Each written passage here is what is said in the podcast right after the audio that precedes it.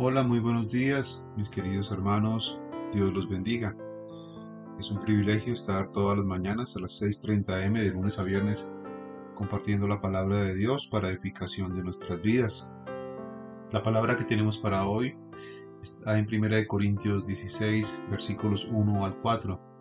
Ya estamos próximos a terminar este libro de 1 Corintios que hemos estudiado durante estos devocionales por más de dos o tres meses aproximadamente. Te invito entonces a que compartas este devocional para edificación de otras personas y para que la palabra de Dios corra, como dice igualmente la Biblia. Dice así la palabra de Dios en 1 Corintios 16 versículos 1 al 4. La ofrenda para los santos. En cuanto a la ofrenda para los santos, haced vosotros también de la manera que ordené en las iglesias de Galacia. Cada primer día de la semana cada uno de vosotros ponga aparte algo, según haya prosperado, guardándolo, para que cuando yo llegue no se recojan entonces ofrendas. Y cuando haya llegado, a quienes hubiereis designado por carta, a estos enviaré para que lleven vuestro donativo a Jerusalén y si fuere propio que yo también vaya, irán conmigo. Amén. Palabra de Dios en 1 Corintios 16, versículos 1 al 4. Aquí el apóstol Pablo está pidiendo una ayuda, está pidiendo hacer una recolecta para ayudar a los creyentes necesitados en la ciudad de Jerusalén, que tenían entonces eh, problemas económicos y estaba acosada por el hambre había necesidad entre los creyentes de esta iglesia en Jerusalén. Y Pablo entonces allí pide que así mismo como se había pedido o solicitado en las iglesias de Galacia, Macedonia y Acaya, que también ayudaran entonces a estos hermanos. Por eso les da una instrucción. Les dice que cada primer día de la semana es una evidencia entonces que la iglesia primitiva se congregaba los domingos eh, cada uno entonces apartará algo según había sido prosperado por Dios. El punto entonces aquí es que la generosidad debe manifestarse en actos habituales y no solo si uno se siente generoso o impulsado a dar o motivado por la instrucción de un líder o un pastor.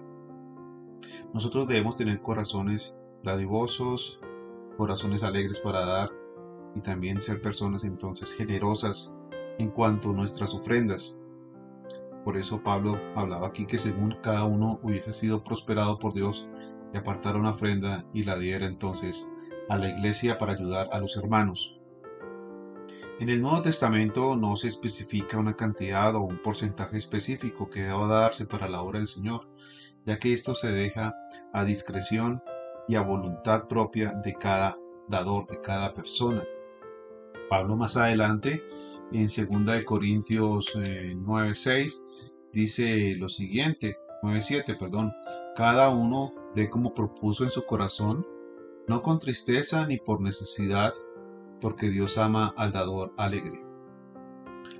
Cada uno debe dar de corazón, debe dar no sintiendo carga, no sintiendo eh, la necesidad de que Dios entonces le retribuya esas ofrendas, sino que no debe dar sin esperar nada a cambio.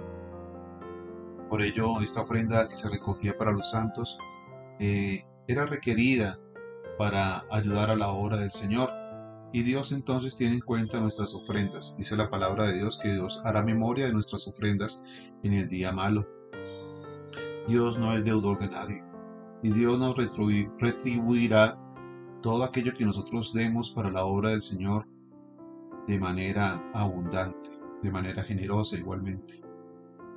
Más adelante, entonces, en estos mismos versículos, el apóstol Pablo decía que ellos recibirían igualmente por la gracia de Dios su recompensa. No se especifica eh, en el Antiguo Testamento sobre una cantidad específica para dar, no se especifica tampoco en el Nuevo Testamento un número determinado o una cantidad determinada. Pero sí se nos invita a dar, a ser personas dadivosas, a ser personas que ayuden en la obra del Señor y que sobre todo se preocupen por las necesidades de los demás. Si Dios nos bendice, no es para que nosotros atesoremos más dinero y nos volvamos ricos, sino para ayudar a los necesitados. Por eso Pablo les influía aquí y les decía que según cada uno haya sido prosperado por Dios, que apartasen algo cada día o cada semana. Es decir, que las ofrendas deben ser algo habitual en nuestras vidas y no deben estar eh, esperando una persona que el pastor o el líder de la iglesia lo invite a ofrendar. Esto no debe confundirse entonces con la entrega requerida en el Antiguo Testamento de tres diezmos, eh, en los cuales eh, al final de cuentas equivalía a un 23% anual de los ingresos para financiar al gobierno nacional de Israel, mantener las festividades públicas y suministrar ayuda a los pobres. Hoy en día algunas personas se niegan a diezmar. Algunas personas dicen que no es bíblico, algunos dicen que es parte del Antiguo Testamento y que en el Nuevo Testamento no se debe diezmar. Cada cual pues puede tener su propio criterio, pero lo que sí es cierto es que Dios nos invita a dar y de manera abundante más de lo que podemos muchas veces creer que debemos dar. Pero eh, lo importante aquí es que los paralelos modernos del diezmo en el Antiguo Testamento se encuentran eh, básicamente eh, o fueron dados para un sistema de recaudación de impuestos a todo el pueblo de Israel. La iglesia necesita de los recursos, de las donaciones, de las ofrendas o de los diezmos que a bien cada uno quiera dar. Pero no podemos olvidarnos entonces de que así como hay personas que están en abundancia, hay otros que están en escasez y que es posible o que es necesario poderlos alcanzar y poderlos ayudar. El sostenimiento del templo, el sostenimiento de la iglesia, el sostenimiento de los siervos, aquellas personas que le sirven a Dios, es necesario cada uno, como dice la palabra, eh, eh, que el obrero es digno de su salario y un pastor debe recibir un salario, las personas que trabajan en la parte administrativa, los que enseñan, todos ellos deben recibir un sustento para poder llevar a sus casas. Entonces, cuando las personas se niegan a dar, cuando las personas reciben abundantemente, cuando las personas son bendecidas y no ofrendan ni diezman, siempre buscan excusas, simplemente no tienen un corazón dadivoso, no han conocido lo que es la gracia de Dios porque no practica la gracia igualmente hacia los demás. La invitación entonces es a que demos de corazón, a que no demos por imposición, a que demos generosamente y que ayudemos a la obra de Dios. Amén. Padre, yo te doy gracias, Señor. Gracias, bendito Dios, por todo aquello que tú nos das. Gracias, Señor, porque de lo que tú nos bendices, nosotros podemos dar bendición.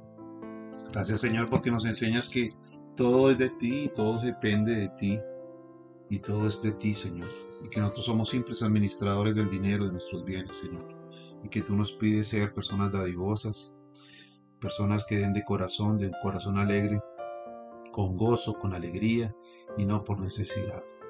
Te pido, Padre, en el nombre de Jesús, que nos enseñe, Señor, a dar más de lo que nosotros eh, podemos dar, hacer ofrendas esforzadas, ofrendas que demuestren verdaderamente que queremos ayudar, a no ser tacaños, a no ser escasos en nuestras ofrendas, Señor, porque precisamente tú, tu palabra habla sobre el sembrar y el recibir. Hay que sembrar de corazón, hay que dar de corazón, hay que dar eh, sin ningún tipo de coerción, pero también nos invitas a dar generosamente, Señor. Ayúdanos, Señor, a tener un corazón dadivoso, a pensar que no tenemos nada en este mundo y que nada nos llevaremos. Por lo tanto que nosotros también nos debemos preocupar no solamente por ayudar a tu obra, sino también por ayudar a los necesitados. Te lo pido, Padre, en el nombre de Cristo Jesús. Amén. Y amén. Mis queridos amigos y hermanos, Dios los bendiga. Nos vemos mañana nuevamente en este devocional palabra y oración. Un abrazo Bendiciones.